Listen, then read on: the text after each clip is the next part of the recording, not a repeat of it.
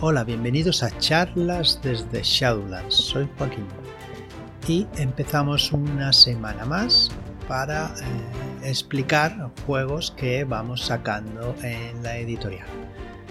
Bien, en estos últimos días he ido explicando Fear Itself. Eh, de momento creo que ya hoy es el último programa porque ya hemos llegado casi a, las, a los one shots que hay en, el libro. Bien. Pero antes os recuerdo que tenemos en preventa el manual de invocación del esoterror. ¿Vale? Eh, es un manual que eh, nos servirá para conocer a nuestro enemigo. ¿Vale? Eh, nuestro enemigo intenta invocar a entes de, de la oscuridad exterior y tiene cada grupo, cada secta o cada personaje malvado intenta hacerlo de una manera diferente, dejando unas pistas que nos harán saber cómo poder acabar con, ellos, con, las magias, los rituales que intentan hacer, ¿vale? Existe pues la invocación ontológica, la constructiva, la impositiva, la oportunista, ¿vale?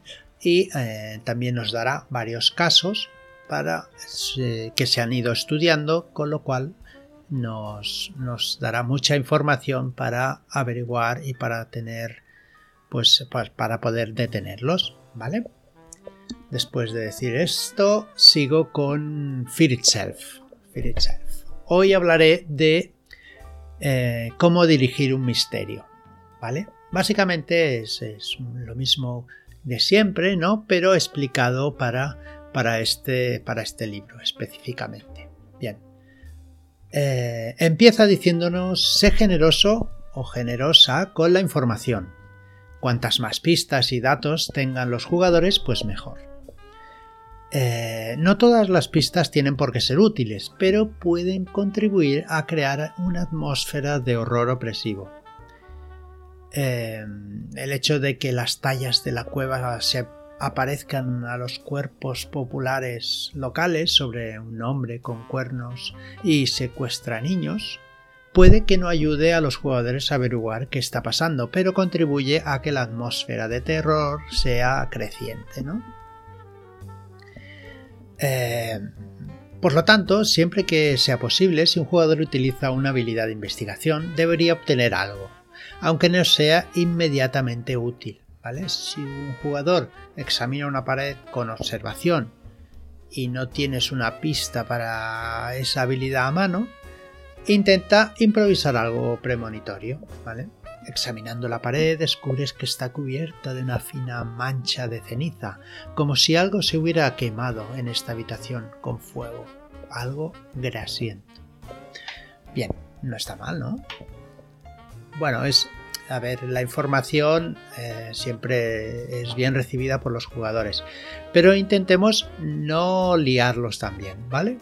Porque a veces demasiada información es eh, abrumadora para los jugadores y las jugadoras y se lían demasiado. Bueno, la segunda, vigila el reloj, vigila a los jugadores. Una responsabilidad importante de la persona que modera el juego es controlar el ritmo del juego, como un director o directora de orquesta, ¿no? Retírate y da tiempo a los jugadores para que discutan sobre lo que han aprendido, lo que han encontrado y lo que han, le has ido informando, ¿vale?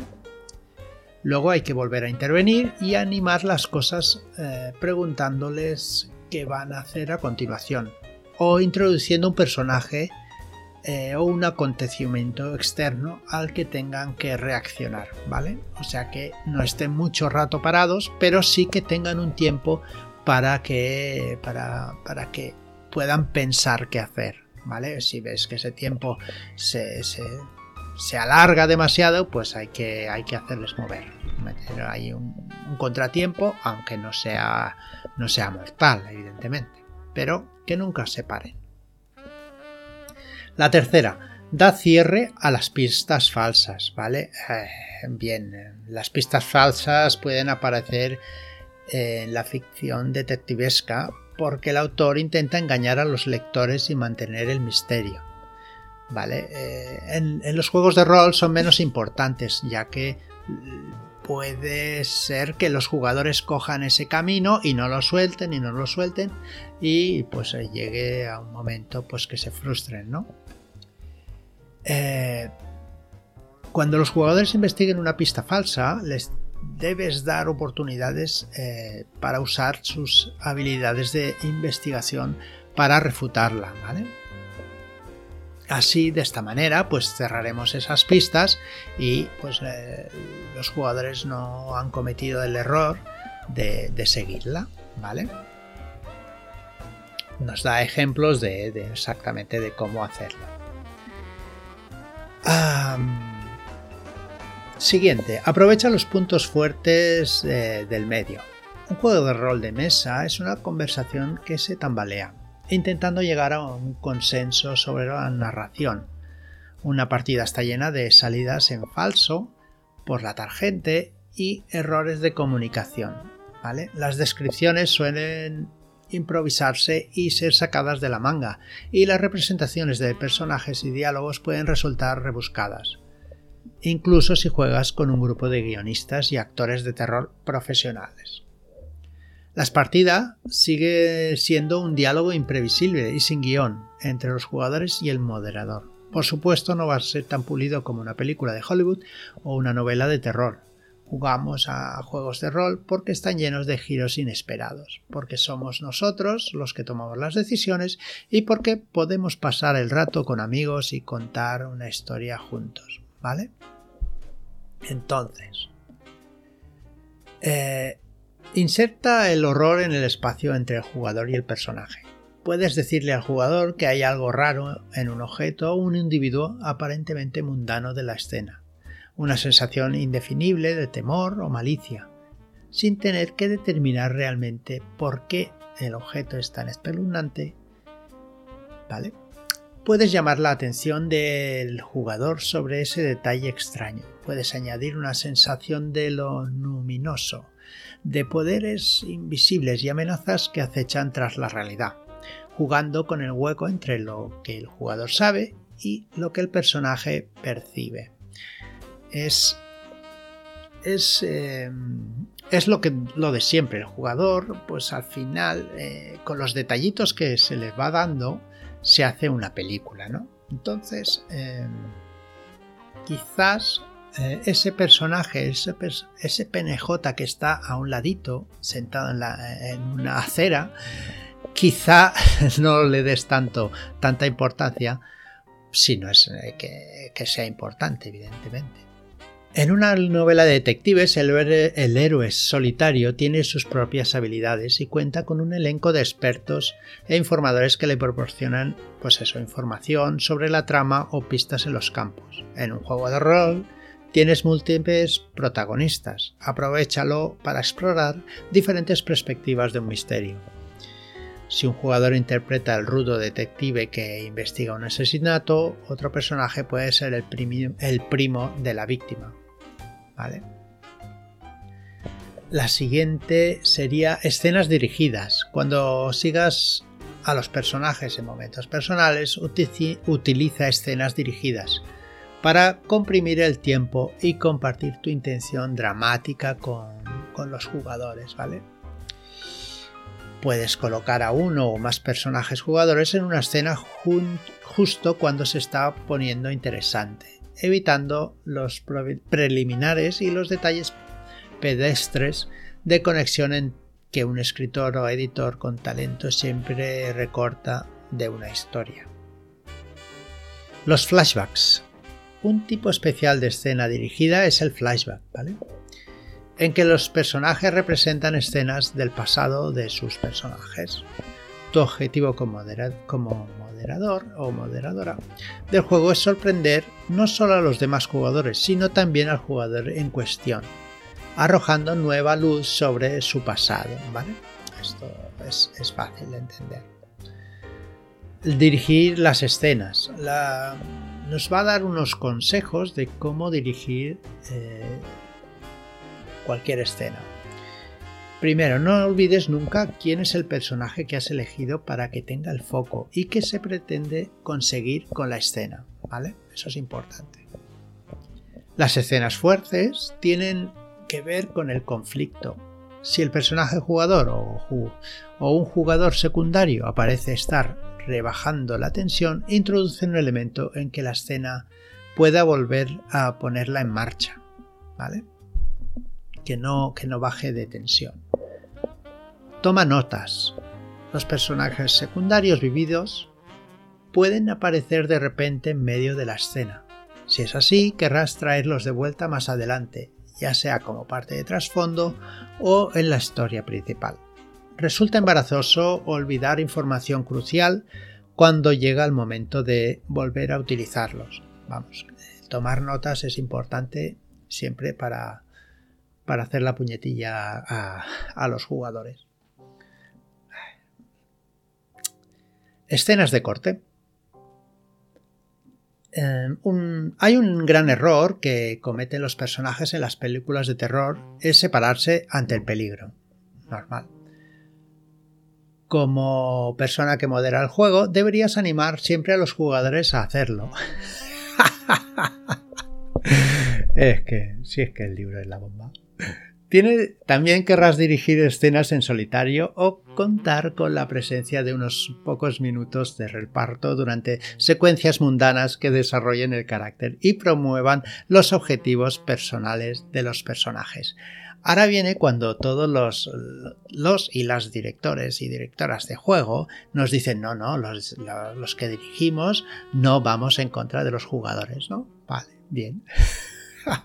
vamos a divertirnos con vosotros. Bien. Eh, bien, eh, nos explica los secretos del éxito de las escenas de corte, ¿vale? Primero, permitir que todos los jugadores observen como espectadores escenas de corte en las que no participan. Pídeles que separen sus propios conocimientos de los del personaje. Vale, esto es la primera. Haz que las escenas sean cortas y ágiles, ¿vale?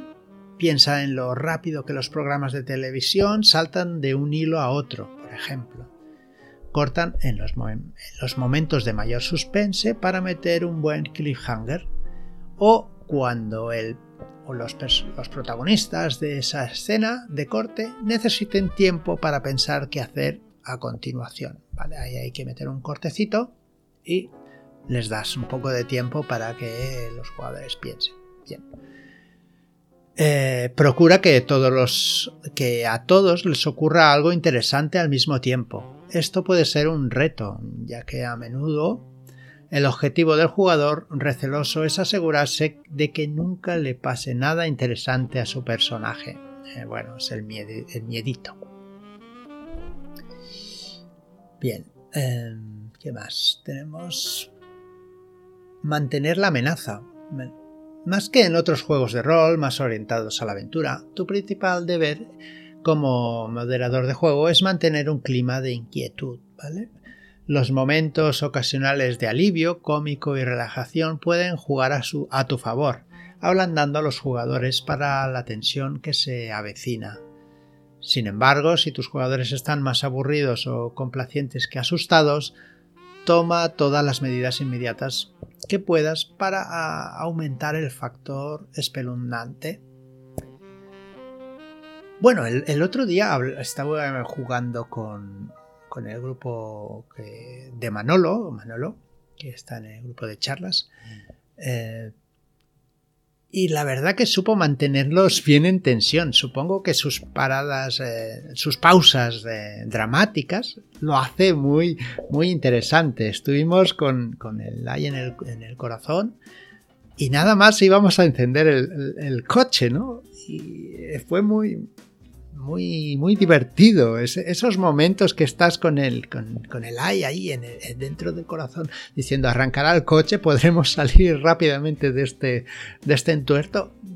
Y esos pequeños momentos son, son la verdad que lo que te hace que el, que jugar a rol sea mucho más interesante que, eh, pues, que otros miles de hobbies que hay, ¿no? O al menos son nuestras, nuestras mierdas, como yo le llamo.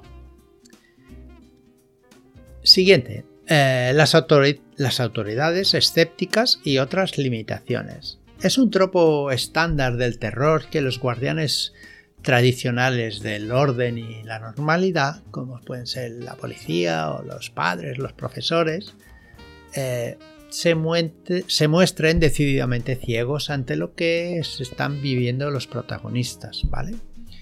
Lo habitual es que los jóvenes protagonistas, conocedores de la terrible verdad, luchen contra la obstinación de los mayores, ¿vale?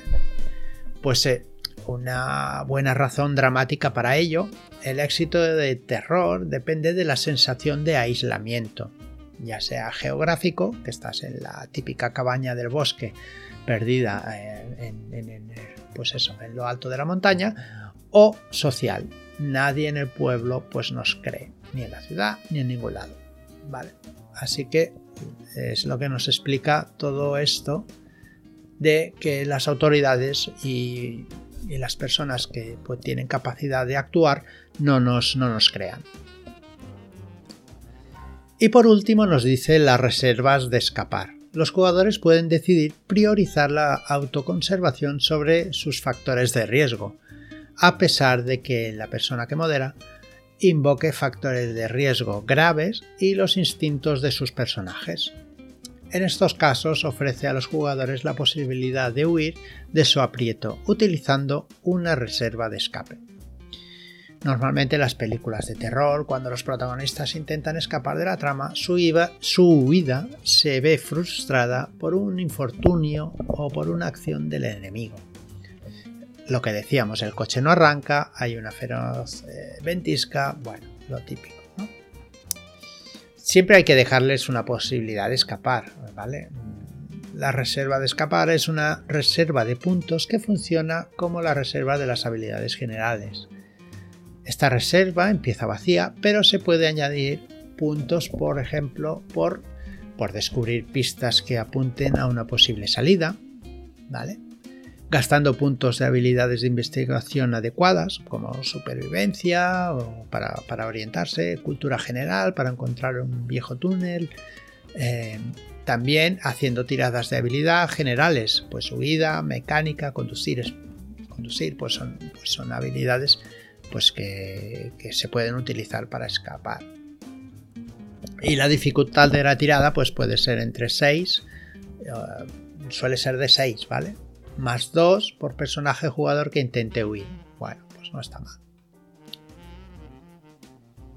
En el siguiente capítulo eh, deberíamos hablar de, de los poderes psíquicos.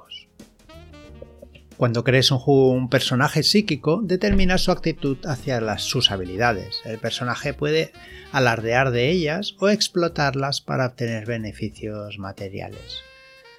Eh, puede adoptar un estricto código ético, permitiéndose usarlas de forma altruista también, ¿vale? Bien, ah, existen varios eh, poderes psíquicos, como por ejemplo leer el aura, ¿vale?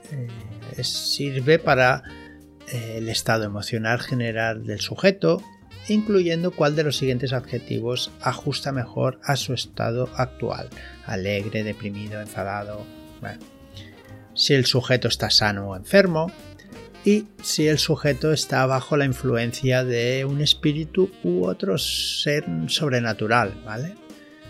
El aura que proyectan las criaturas de la oscuridad exterior es tan intrínsecamente perjudicial que aquellos que intenten que tienten a la mala suerte de percibirla sufren una traumática sacudida emocional.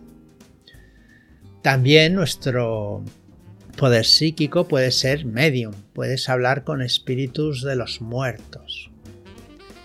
¿Qué más? Eh, tenemos mensajero también. Recibes mensajes de entidades incorpóreas desconocidas. A, diferencia de un medium, no puedes llamar a un fantasma específico con el que hablar, ni puedes especificar preguntas concretas de que tus entidades responderán, ¿vale? Eh, sus comunicaciones indican un estado de ánimo, más que oír, voces.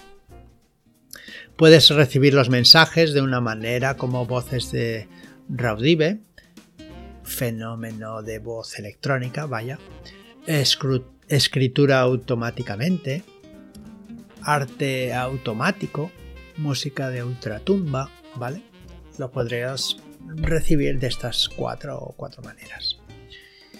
Eh, premoniciones, pues bueno, básicamente la propia palabra lo explica. Todas estas cosas están bien explicaditas aquí, pero lo hago un poco rápido para que no para no aburriros. Visión remota es como el clarividencia, ¿vale? Es un don que te permite ver acontecimientos lejanos. Eh, todo esto tiene su, forma de utilizarse, ¿no? Es, no, estoy aquí, lo hago y ya está, ¿no? Cada cosita pues tiene su concentración y su lugar concreto para utilizar. Sensitivo. Siempre que las personas experimentan emociones fuertes, dejan tras de sí un leve residuo psíquico, que son los sensitivos, como tú pueden detectar. ¿Vale? Eh, la persona que modera determina cuál es, de acuerdo con las siguientes directrices generales. Las emociones humanas son más fuertes que las de los animales, los acontecimientos recientes son más potentes que los antiguos, las experiencias negativas, especialmente de violencia, perduran más tenazmente que las felices y las presencias de entidades oscuras del exterior abruman los sentimientos humanos mundanos. Otra sería la sincronicidad. ocurren coincidencias significativas a tu alrededor, así que te proporciona información al respecto. Psíquicos por poder elevado. En una partida que gira alrededor de las habilidades psíquicas, eh, la persona que modera puede desear permitir poderes más descarados y de mayor acción. Estos poderes son poco sutiles, tratan como habilidades generales, no de investigación. Si se permite esos poderes, eh, aleja del horror puro, del miedo hacia ellos, ¿no? Con lo cual, pues quizá la partida no sea tan terrorífica. Activar esos poderes pues costará un punto de estabilidad. Después tenemos la telequinesis, ¿vale? Eh, puedes mover objetos con el poder de, tu mente y si lo utilizas conscientemente pues es difícil de ejercer una fuerza, no necesitarás eh, ejercer una fuerza importante, ¿vale? Después también tenemos el control mental puedes utilizar el control mental con otro ser humano. Bien, para que sea tu, tu marioneta. Eh, también tenemos la telepatía, ¿vale? Que puedes entrar por la fuerza en la mente de otra persona. Y, por, y ya está. Ya está bien de mm, poderes psíquicos. Bien. También el capítulo 8 nos ofrece criaturas del horror incesante. Nos explican sus habilidades, lo que es la aberración, su umbral de golpe. Y bueno, en principio, pues ya no voy a meterme en las criaturas, ni voy a explicar ya los one shots para no destriparlos todos, En principio ya os hemos eh, explicado lo que es Fear Itself, así que la semana que viene pues empezaremos con otras, con otras cosas. Y sin más, espero no haberos aburrido mucho. Muchas gracias por estar ahí y hasta la próxima.